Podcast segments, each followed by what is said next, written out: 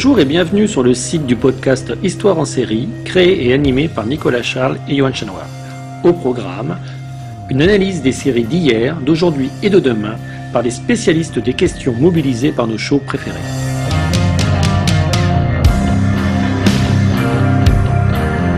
Histoire en série, c'est le podcast qui met en relation histoire, sciences humaines et séries.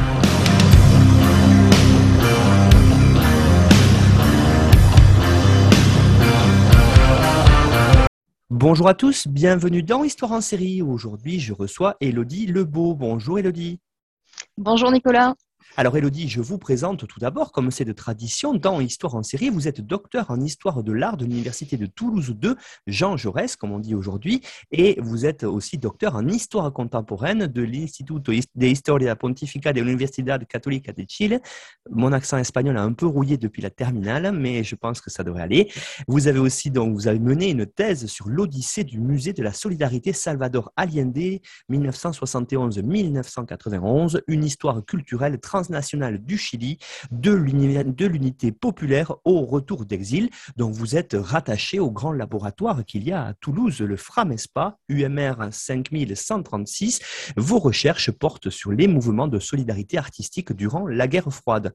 Dans une perspective d'histoire culturelle transnationale, vous vous intéressez particulièrement à l'iconologie et à la circulation des imaginaires autour des résistances, des révolutions et des fascismes dans la seconde moitié du XXe siècle. Vous vous êtes aussi vous intéressez au film et au cinéma et vous êtes notamment l'auteur d'une recension du film Colonia de Florian Gallenberger en 2016 pour la revue Histoire à politique en ligne en 2017. Donc aujourd'hui, on va mêler séries, on va mêler votre spécialité, hein, histoire de l'art, en parlant d'une série télévisée française, L'art du crime. Alors, pour commencer, pour celles et ceux, Elodie, qui ne connaîtraient pas la série, peut-être pourriez-vous nous faire à la fois la présentation et le pitch de celle-ci, s'il vous plaît? Oui, merci beaucoup Nicolas pour cette présentation. Effectivement, euh, aujourd'hui, je vais présenter une série télévisée française, donc L'Art du crime, euh, qui a commencé en 2017, dont le tournage a commencé en 2017, mais qui euh, est aussi en cours aujourd'hui, puisqu'il y a un tournage prévu en mai 2022 pour la saison 6. Donc, il s'agit d'une comédie policière hein, qui met en scène un officier de police. on trouve ensuite dans la série qu'il se trouve qu'il est disartistique, comme euh, le qualifie euh, la psychologue de euh, Florence Chassagne, historienne de l'art. Donc ce policier, capitaine à l'Office central de lutte contre le trafic des biens culturels, hein, l'OCBC, travaille en collaboration avec donc une historienne de l'art, Florence Chassagne, qui l'aide à mener ses enquêtes en tant qu'experte judiciaire. Donc l'ensemble des crimes de cette série ont un rapport avec les œuvres d'art, hein, puisque celles-ci livrent des indices sur le profil psychologique des criminels, ouvrent des pistes parfois inattendues qui facilitent en réalité le dénouement euh, du récit et des enquêtes.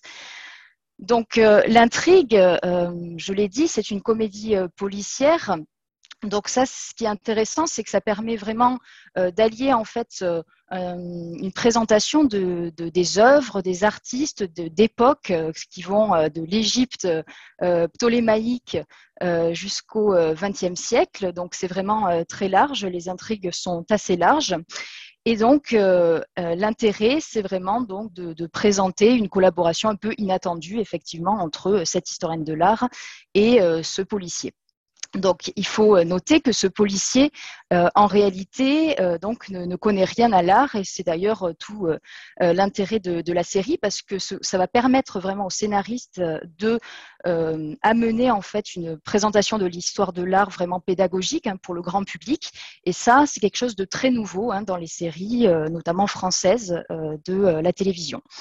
Donc, euh, je l'ai dit en début, c'est une série qui euh, se compose donc de cinq saisons pour le moment, une sixième étant euh, tournage aujourd'hui. Donc, les deux premières saisons, c'était des épisodes de 50 minutes avec donc des épisodes de deux, enfin des, des, chapitres de deux épisodes. et donc, il y avait six épisodes en tout sur trois thématiques différentes donc par saison. Et ensuite, à partir de euh, la saison 3 euh, jusqu'à la saison 5 et 6, ce sont des épisodes de 90 minutes. Et là, il n'y a plus que euh, deux épisodes par saison. Voilà, donc là, c'est vraiment le format téléfilm qui a été adopté par donc, les réalisateurs et la production, donc qui, la société de production, c'est Gaumont Télévision. Vous avez évoqué cette, euh, cette idée très intéressante hein, de, de, parler, de, enfin, de mêler en tout cas euh, dans une série enquête policière et histoire de l'art. Alors euh, c'est vrai que souvent on fait appel à des experts hein, dans histoire en série, à des gens qui connaissent bien la thématique évoquée. Et justement, vous aujourd'hui, vous avez choisi de présenter cette série-là. Alors peut-être comme première question, je voulais vous poser comment en fait est-ce que est représenté véritablement le métier d'historien, d'historienne de l'art et euh, finalement peut-être au sens plus large aussi les différents mondes de l'art à travers la série. Vous avez dit c'est fait de façon très pédagogique. Alors justement, dites-nous un peu plus en montrant euh, comment l'art du crime a voulu mettre tout ça en avant. Oui, euh, tout à fait. Alors c'est une série effectivement euh, qui plonge euh, dans les mondes de l'art en général, puisque donc je l'ai dit en introduction, on voit des enquêtes qui sont gérées donc par l'Office central de lutte contre le trafic des biens culturels. donc c'est vraiment un service qui est rattaché à la direction centrale de la police judiciaire, hein, la DCPJ. Euh, et qui est doté d'une compétence nationale qui allie à la fois policiers, gendarmes et personnel euh, administratif et qui est spécialisé donc dans le trafic illégal des biens culturels notamment la lutte contre la criminalité organisée, euh, les enquêtes de vol et de recel, mais aussi les affaires de faux, les affaires d'escroquerie, euh, tout ce qui touche en fait aux biens culturels, notamment aussi, par exemple, on a pu le voir avec les pillages à Palmyre, mais tout ce qui a trait aussi au pillage de biens archéologiques en provenance donc des zones de conflit. Et donc, à, travers ce service, finalement, on va pouvoir aborder des questions rattachées aux œuvres d'art. Donc, par contre, Là, euh, effectivement, euh, l'OCBC euh, n'a pas du tout vocation en fait à, enquêter sur des crimes. C'est vraiment quelque chose un peu qui a été fantasmé aussi par les scénaristes. Et en fait, la liberté qu'ils ont prise pour vraiment entrer dans ce monde de ce monde judiciaire est permis donc aussi par cette collaboration avec une historienne de l'art. Donc, euh, l'historienne de l'art, elle est effectivement là pour accompagner donc euh, euh, le capitaine Verlet, qui a un problème avec l'art. Donc, on verra ensuite, quand on parlera du profil psychologique des personnages, pourquoi il a donc ce problème avec l'art. Et donc, c'est une historienne de l'art qui a son bureau au Louvre. Donc, on ne sait pas vraiment ce qu'elle fait au Louvre, hein, si elle est par exemple membre permanente ou associée, professeur à l'école du Louvre, ou si elle est chargée, chargée d'études et de recherche. On la voit euh, dans euh, certains épisodes donner des conférences, euh, notamment sur le crime en peinture. Mais donc, tout au long de cette série, on va la voir faire différentes tâches. Et notamment, bien sûr, elle est souvent plongée hein, dans ses bouquins, dans sa grande bibliothèque, donc de son bureau au Louvre. Donc, elle va vraiment, comme tout historien de l'art qui se respecte, faire des recherches autour de la vie et des œuvres des écrits des artistes également, euh, pour essayer de dénouer euh, l'enquête et euh, de comprendre pourquoi un crime en question, parce que les crimes qui sont présentés sont souvent liés à des crimes passionnels qui ont un rapport avec l'art. Hein. On trouve souvent dans cette série des, des reproductions d'œuvres à côté des corps. Donc à partir de ces indices, elle va donc élaborer toute une, recherche, elle va travailler sur l'iconographie des œuvres, donc qu'est-ce que représente l'œuvre euh, en question, quel est le sens euh, éventuellement caché? Euh, donc voilà, tous les différents degrés d'interprétation des œuvres qui sont soulevés donc par l'analyse des signes, des symboles, des détails qu'on peut trouver donc dans les tableaux, dans les sculptures, etc. On la voit aussi euh, travailler euh, dans les archives. Alors là, il y a aussi des libertés hein, qui sont prises par les scénaristes parce que, par exemple, euh, dans un, épisode consacré à, Jérôme Bosch, l'historienne de l'art va sortir des dizaines et des dizaines de cartons des archives. Donc, on ne sait pas vraiment de quelle institution il s'agit, mais je pense qu'il s'agit des archives nationales. donc, pour faire des recherches autour des actes de vente, euh, on voit aussi des archives, ou en tout cas qui sont évoquées, euh, des inventaires après décès, donc des, tout, type d'archives qui permettent aux historiens de l'art de retracer toutes les œuvres qui ont été donc créées par des artistes ou qui ont appartenu à des collections royales, etc., ou à d'autres types de collectionneurs ce qui est intéressant, c'est à la fois donc cette immersion un peu dans le travail de l'historienne de l'art à travers toutes ces recherches, mais on peut aussi voir comment finalement elle apporte aussi une forme de dialogue entre sa propre vie, donc là on le verra peut-être davantage dans le dernier point de l'émission, et la vie des, artistes. Il y a vraiment une, une introspection, puisqu'elle a des apparitions de peintres, donc les peintres viennent la voir, les peintres qui sont,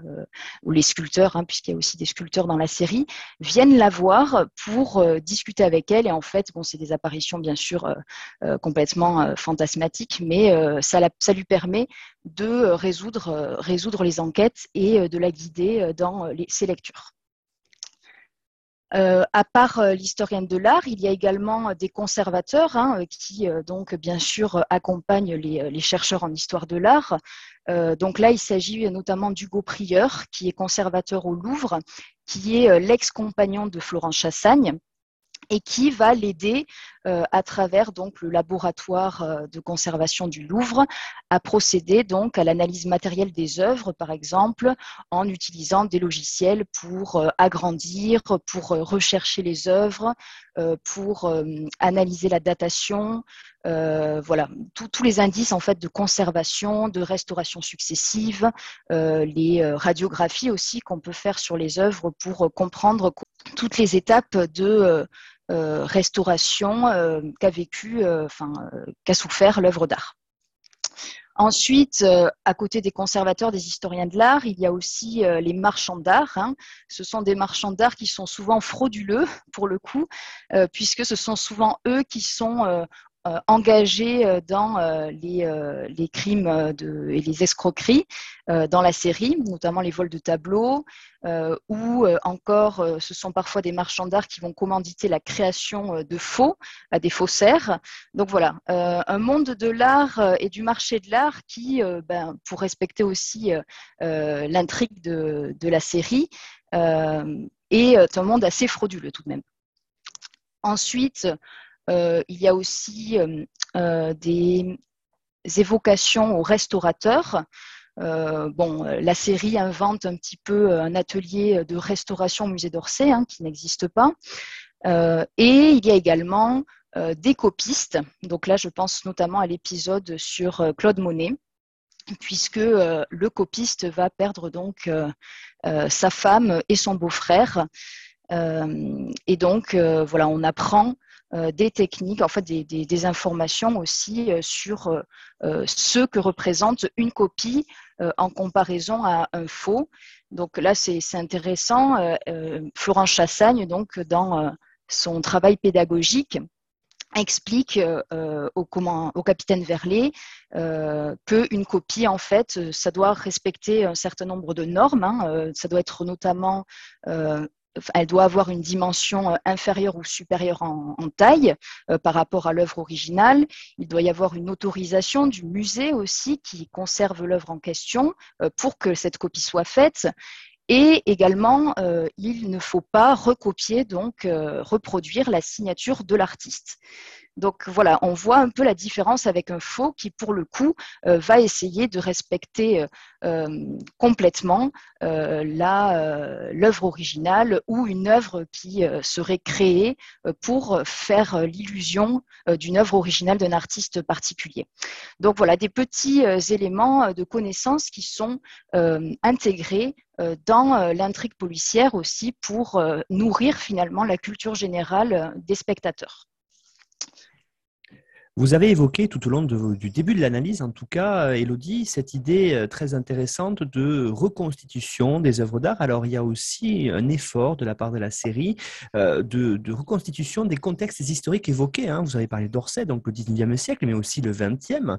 Et puis, donc, avec le fait que les œuvres d'art, finalement, elles sont expliquées, elles sont reconstituées peut-être sous forme de euh, ce qu'on pourrait peut-être appeler finalement des tableaux vivants animés. Qu'est-ce qu'on peut dire là-dessus, Elodie oui, alors effectivement, il y a un travail, euh, euh, un bon travail, je trouve, qui est fait autour de la reconstitution euh, de contexte historique, donc surtout à partir de la saison 3 où on sent peut-être que le budget alloué a été plus important.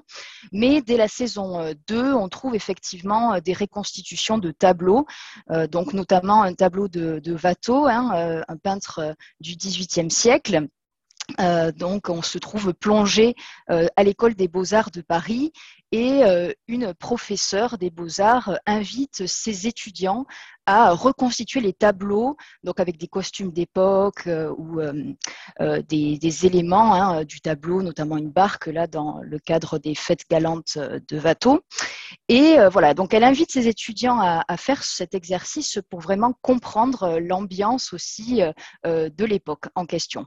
Alors, ce qui est intéressant et assez drôle et humoristique, c'est que dans un épisode, euh, Florence Chassagne, l'historienne de l'art, va euh, rêver euh, qu'elle se trouve immergée avec le capitaine Verlet dans une toile de Honoré Fragonard, donc Le Verrou, où effectivement les historiens de l'art ont perçu aussi dans donc c'est un, tableau qui est composé en deux parties. Hein. il y a un couple qui se qui sont donc à droite de la composition, euh, qui tendent le, qui tendent la, main euh, vers le verrou de la porte. Donc l'homme essaie d'empêcher la femme de partir, de s'enfuir. Et à gauche, il y a donc un lit euh, immense euh, aux couleurs euh, rouges, où on voit en fait l'objet du désir de ces personnages, avec notamment des représentations éventuellement d'une poitrine féminine, d'un sexe féminin, voire d'un sexe masculin. Donc voilà, toutes sortes de fantasmes qui se retrouvent en fait dans les rêveries de l'historienne de l'art à travers donc les connaissances qu'elle a en termes de tableaux. Euh, voilà. Donc euh, c'est aussi des, jeux euh, intéressants pour faire une introduction à l'histoire de l'art à travers donc des, scènes un peu, un peu rigolotes de ce type. Ensuite, effectivement, dans la saison, la saison 4, il y a des choses assez intéressantes en termes de, reconstitution, puisque notamment dans l'épisode 1, donc on va, enfin la, série invite euh, Stéphane Bern. Alors apparemment c'était une sorte de, euh, désir des, scénaristes de le faire intervenir dans cette série, et il va présenter notamment l'histoire de Van Gogh et notamment l'histoire, donc de l'oreille coupée dans sa chambre à Arles. Et donc, pour cette occasion, euh, les euh, réalisateurs, scénaristes et décorateurs de la série ont reconstitué entièrement euh, l'atelier de Van Gogh, donc à Arles, avec donc la chambre de, l'artiste, la chambre jaune, hein, qu'on connaît notamment grâce à un tableau qu'il réalisera ensuite. Et euh, donc, euh, euh, voilà, la victime de cet épisode se retrouve donc dans, c'est un historien de l'art, il se retrouve dans la chambre de Vincent Van Gogh reconstituée. Dans cette même saison, on trouve donc l'épisode 2 qui effectivement là se déroule dans les coulisses du Moulin Rouge, donc le célèbre cabaret parisien, sur la butte Montmartre. Et euh, ici, effectivement, euh, les scénaristes se sont amusés à partir d'une œuvre d'art. Euh, donc là, il s'agit de l'œuvre d'art de Henri de Toulouse-Lautrec au Moulin Rouge. Et donc, ils partent de cette œuvre pour être immergés dans cet univers et donc comprendre un crime qui a été commis dans le présent, hein, euh, dans notre présent, mais qui aurait un lien avec un crime qui aurait été commis donc à cette époque au Moulin Rouge, euh, celui euh, de May Milton, donc ça, c'est un crime qui a été aussi fantasmé, mais qui permet aux scénaristes voilà, de, créer des dialogues entre l'époque passée et l'époque contemporaine. Il y a quelque chose d'intéressant dans cette reconstitution au Moulin Rouge, puisque j'ai notamment écouté un, chef opérateur et décorateur de la série, qui explique qu'ils se sont un peu trituré l'esprit en se disant mais comment on va pouvoir rendre compte de la lumière au Moulin Rouge à cette époque? Et finalement, il s'avérait que à cette époque venait d'être installée donc l'électricité dans ce cabaret. Donc, du coup, ils ont pu facilement reconstituer la lumière de manière authentique de l'époque. Elodie Lebeau, euh, autre question, vous l'avez dit, c'est vraiment très très intéressant cette idée-là euh, de, mélanger finalement la fiction, l'histoire l'histoire de l'art avec une présentation des tableaux. Ça, permet aussi effectivement de diffuser auprès du grand public euh, une certaine connaissance des tableaux, mais, pour que ça marche et pour que ne soit pas dans le documentaire finalement, il faut que les personnages aient des profils intéressants. Vous l'avez dit, il faut mêler à la fois l'intrigue et l'histoire de l'art. C'est ce que vous avez dit tout à l'heure en parlant, par exemple, des deux euh, personnages principaux qui se retrouvaient euh, mêlés à un tableau de Fragonard. Alors justement, qu'est-ce qu'on peut dire sur ces personnages? Parce qu'on voit que euh, ce ne sont pas des, personnages lisses, au contraire, et, et, que à travers la série, on apprend aussi à les connaître, en particulier par rapport à leur histoire personnelle. Oui, tout à fait. Donc effectivement, euh, je parlais de Florence Chassagne, on peut revenir un petit peu sur sa personnalité. Euh, c'est quelqu'un euh, de donc très plongé dans ses ouvrages, d'un peu tête en l'air, hein, on pourrait dire, qui se met souvent dans des situations un peu chaotiques, qui permettent aussi hein, de créer effectivement l'effet comique de la série. Et effectivement, ce qui est intéressant, c'est que euh, donc on la suit tout au long euh, des saisons et elle euh, réalise une psychothérapie donc avec une psychologue qui devient un psychologue à partir de la saison 4. Et donc, elle va réfléchir sur elle-même, sur son histoire personnelle, en même temps qu'elle réfléchit donc à la vie des artistes. Et donc, le dialogue qu'elle entame avec les artistes lui permet de se comprendre et de se connaître mieux. Euh, par exemple, on voit donc toujours dans cet épisode sur euh, le Moulin Rouge euh, qu'elle va avoir un dialogue donc avec Toulouse-Lautrec qui va donc lui parler de son dépit amoureux qu'il a pu ressentir puisqu'il était amoureux d'une des danseuses de French Cancan Jane Avril, donc qui ne lui retournera jamais son amour, et donc elle peut discuter avec lui de son fantasme aussi pour le capitaine Verlet. Euh, ensuite, on voit donc euh, le capitaine euh, Verlet, donc lui qui, comme je l'ai dit au départ, n'y connaît rien en art. En fait, il a été sauvé un petit peu par son ami, qui est le commandant Pardo, donc de l'OCBC, et qui lui a permis en fait de trouver une, de, se reconvertir en fait à l'OCBC puisqu'il avait été euh, donc expulsé de la police judiciaire pour insubordination. Donc il travaillait à la crime auparavant, euh, donc il se retrouve euh, à trouver un nouveau métier donc plus spécifique aux biens culturels.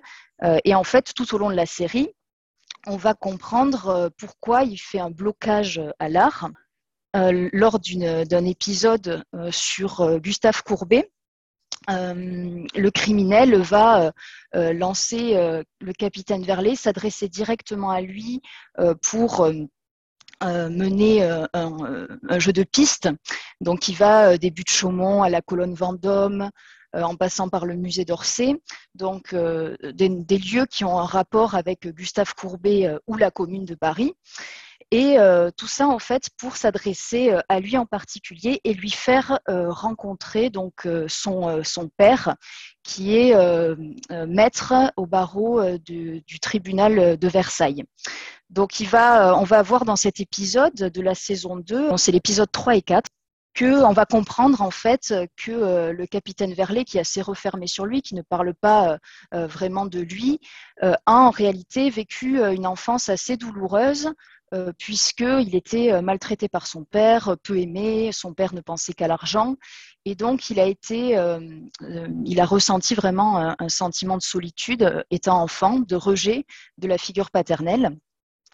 et il va finalement trouver comme consolation un ami imaginaire dans un tableau de Claude Monet, donc un tableau de 1875, un coin d'appartement. Et il ne va pas, quand ses parents vont divorcer, à l'âge de, enfin, quand il aura 9 ans, il ne va pas pouvoir récupérer ce tableau alors qu'il supplie son père de pouvoir le récupérer. Euh, donc, on apprend euh, au fur et à mesure des épisodes. Alors, je ne sais pas si euh, on peut faire un peu de spoiler alerte dans, dans ce podcast, mais on va apprendre que c'est à travers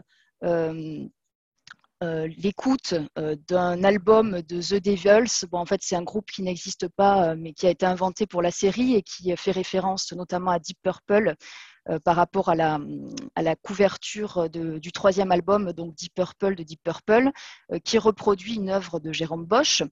Et donc, en fait, euh, lorsque le capitaine Verlet va écouter à nouveau cet album, puisque là, je reviens un petit peu aussi sur euh, sur ce qui, s'est passé avant, euh, pourquoi il en vient à réécouter cet album, euh, c'est parce que Florence Chassagne, en fait, essaie de lui trouver un traitement d'art-thérapie pour essayer de comprendre pourquoi il est bloqué avec l'art. Donc, le commandant Pardo de l'OCBC est complètement exaspéré effectivement par le fait que le capitaine Verlet n'y connaisse rien, et donc donne, enfin, il, lui il lui impose des cours euh, d'histoire de l'art, des cours qui vont être au départ donnés par euh, euh, Pierre Chassagne, qui est le père de Florence Chassagne, et qui donc, on le voit dans l'épisode 1 de la saison 1, en fait, a participé à l'élaboration d'un faux Léonard de Vinci et donc il va euh, être condamné à des euh, travaux euh, d'intérêt général. Et donc il se trouve que ces 150 heures vont être dédiées à donner des, cours d'histoire de l'art au capitaine Verlet. Donc je reviens sur l'art-thérapie que propose ensuite Florent Chassagne, parce qu'on voit bien que les cours d'histoire de l'art ne conviennent pas au capitaine Verlet, il n'y comprend rien, il mélange les périodes entre elles, enfin, il y a vraiment un blocage. Et donc, lors d'un épisode sur Jérôme Bosch, euh, Florent Chassagne euh, regarde le Jardin des délices, euh, donc de cet artiste. Et puis le capitaine Verlet aperçoit cette image, donc cette reproduction sur sa tablette, donc la tablette de Florent Chassagne, et il lui dit ah mais ça je connais, c'était reproduit sur un album donc de The Devils. et donc, elle lui dit bon, ben, c'est bien, vous pouvez peut-être réécouter cet album pour voir ce que ça, ce que ça vous provoque. Et en fait, il se trouve qu'en écoutant donc cet album, le capitaine Verlet va avoir une apparition.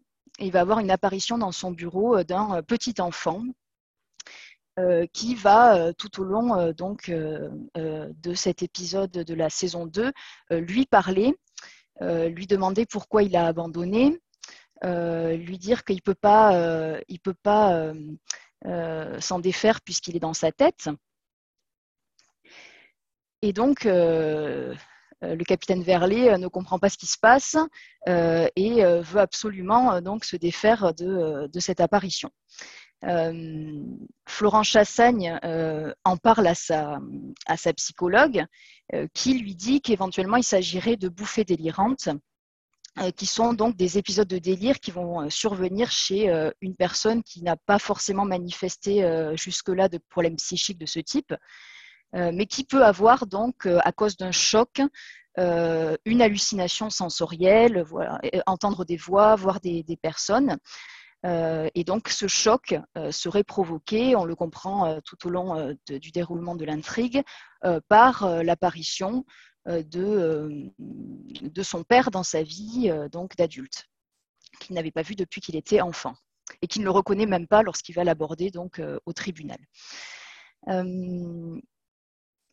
Donc, dans, dans l'épisode euh, euh, sur, euh, sur Bosch, pour se défaire du petit enfant, celui-ci, donc, enfin, le petit enfant lui propose et lui demande pourquoi tu n'es pas allé chercher le carton que tu as préparé, donc ton père, pour toi, avec des affaires à toi. Donc, il va se rendre chez son père, il ne va pas être là, il, va défoncer la porte et il va donc trouver dans le bureau donc ce carton où il n'y a pas de choses intéressantes pour lui, mais il va également trouver par terre un tableau qui est retourné.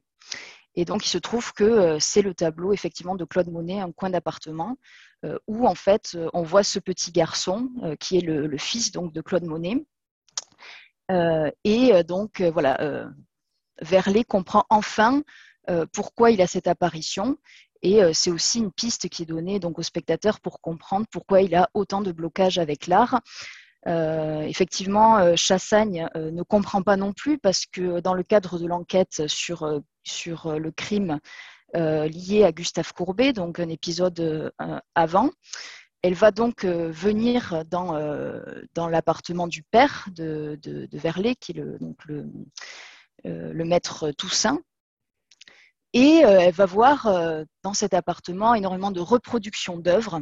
Donc elle ne comprend pas pourquoi euh, Verlet a un blocage à l'art puisqu'il a été immergé jusqu'à ses 9 ans dans un milieu voilà, entouré de copies d'œuvres d'art. Donc voilà, Antoine Verlet va avoir l'apparition en fait lorsqu'il tient le tableau entre ses mains, la copie du tableau, du petit enfant dans l'entrebâillement de, de la porte de chez son père.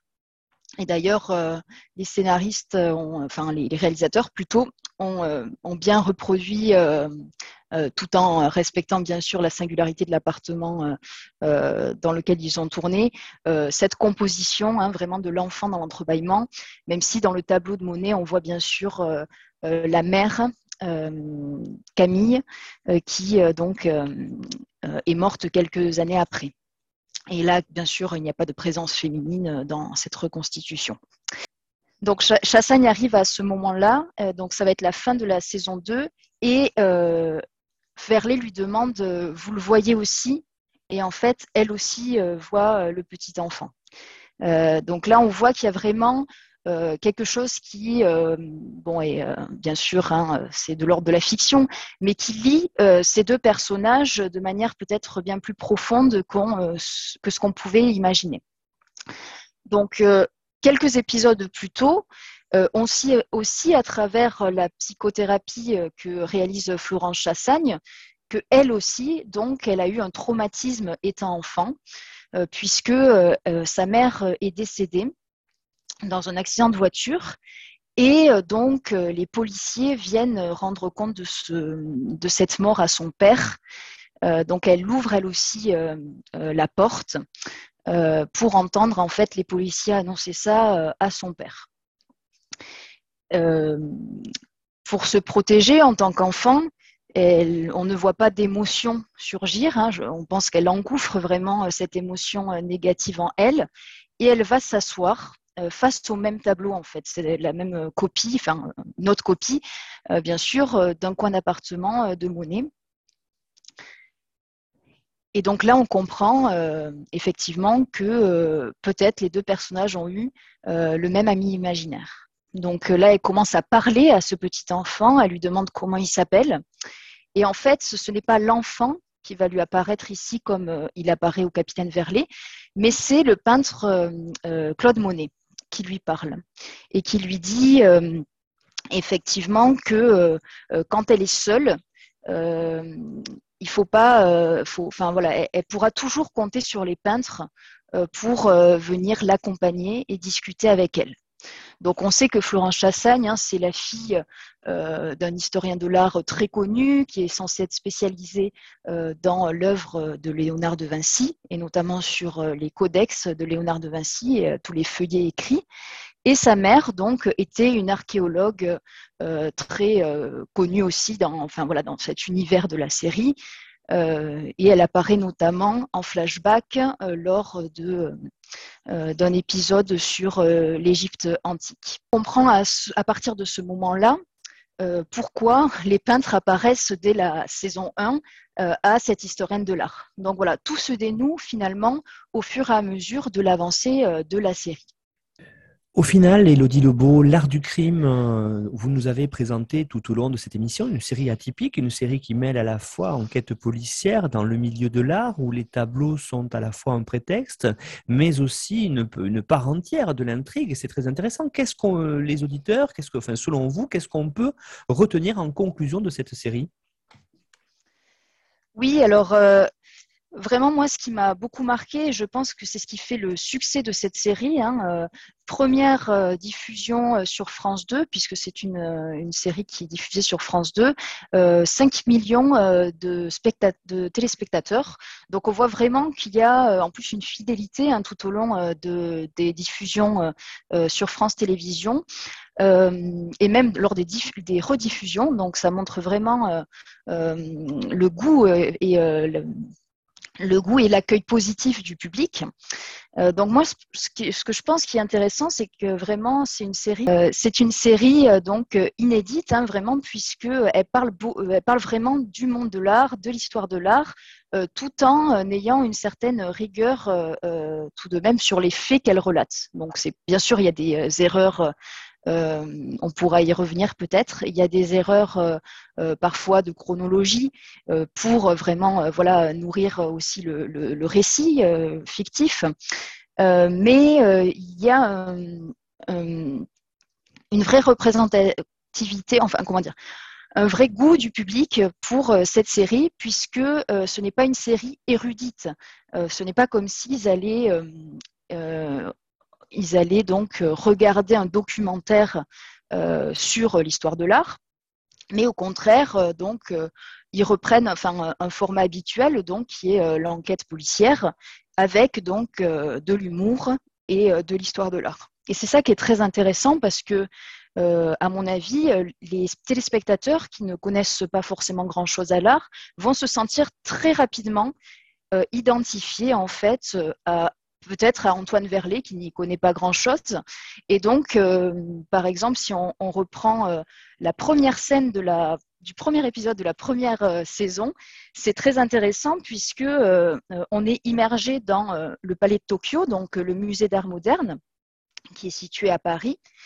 Et donc, euh, on, voit un gros plan sur Capitaine Verlet qui est donc euh, assis euh, en mission devant une œuvre abstraite, un cercle rouge sur fond blanc, et donc le commandant Pardo, là dans une oreillette en lui disant c'est bon, tu es prêt. donc le capitaine Verlet dit oui, la personne qui va faire l'attentat contre l'œuvre d'art arrive. Se trouve que la personne qui va donc essayer de faire un attentat contre une œuvre, euh, en fait, va s'attaquer euh, à une autre œuvre qui est un cercle, blanc sur fond rouge.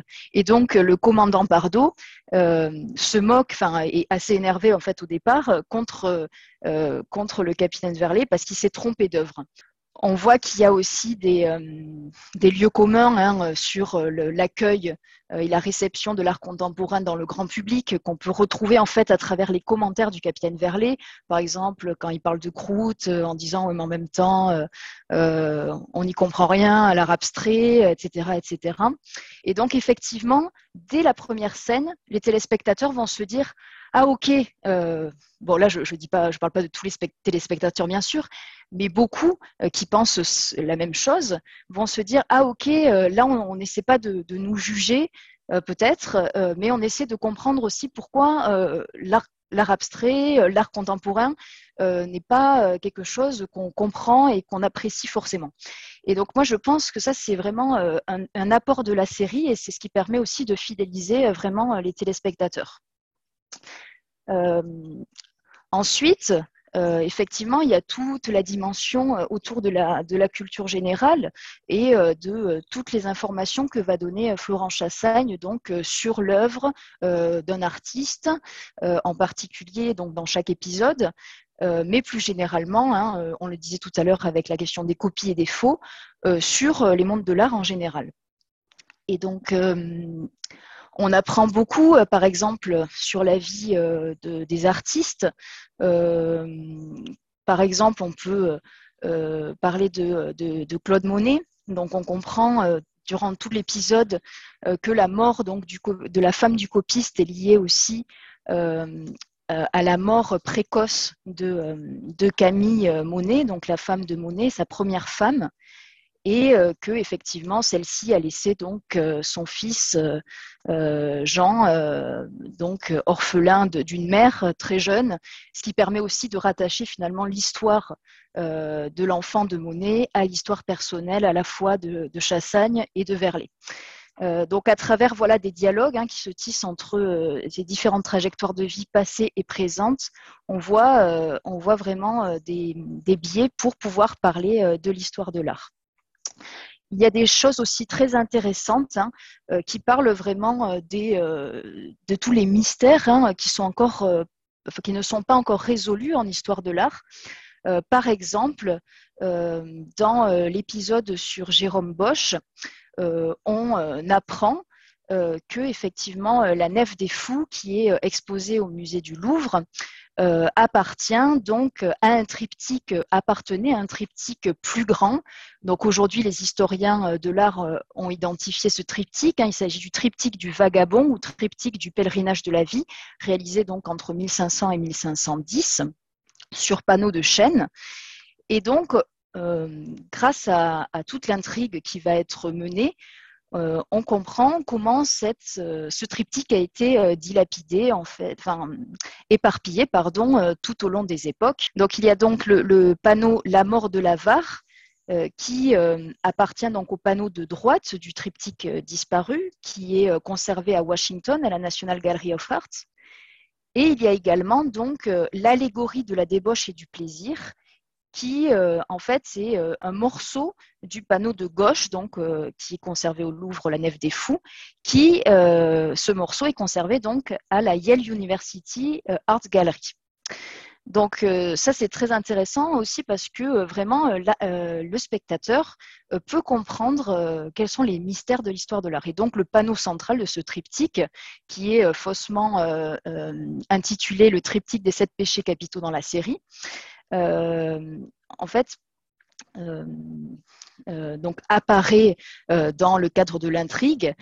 bien sûr, les scénaristes et les réalisateurs ont trouvé une manière de ne pas avoir à reproduire le triptyque disparu parce qu'on ne sait pas l'apparence qu'il peut avoir. Et donc, il est empaqueté dans un paquet et finalement va être mis au feu par le criminel de l'épisode en question. Voilà. Donc euh, c'est euh, intéressant. On voit aussi que, euh, donc si on fait quelques recherches, que les, les revers de, de, ce triptyque sont conservés à Rotterdam. Hein. Aujourd'hui, on sait que c'est donc le vagabond ou le colporteur, coporteur pardon, qui est conservé aujourd'hui au, au, musée Boynans van Beningen. Pardon, je ne sais pas comment on prononce en hollandais. Euh, voilà, donc des, plein de finalement de, d'informations sur l'histoire de l'art, euh, sur les mystères de l'histoire de l'art, euh, sur aussi tous les fantasmes fictifs hein, que cette histoire de l'art peut provoquer aujourd'hui dans le présent, qui permettent vraiment de satisfaire la curiosité et donc la fidélité du public. Elodie Lebeau, merci beaucoup pour la présentation de cette émission sur la série L'art du crime. Donc, série, vous l'avez dit, quelque part atypique, mais vous nous avez donné à la fois envie de regarder avec ce regard très intéressant de, votre part d'historienne de l'art. Alors, vous avez fourni, comme tous les intervenants et intervenantes, une petite bibliographie indicative qui permettra peut-être aux, aux auditeurs qui voudraient aller plus loin, soit de se familiariser avec l'histoire de l'art, soit de peut-être combler quelques lacunes que tout le monde peut avoir, comme vous l'avez dit, hein, sur certains tableaux ou sur certaines choses que l'on voit dans la série. Alors vous retrouvez le résumé de l'émission ainsi que les liens pour aller l'écouter sur les grandes plateformes de podcast sur notre partenaire nonfiction.fr. Merci beaucoup Elodie et peut-être à bientôt pour une nouvelle émission sur Histoire de l'art et série. Merci Nicolas, peut-être à bientôt, oui.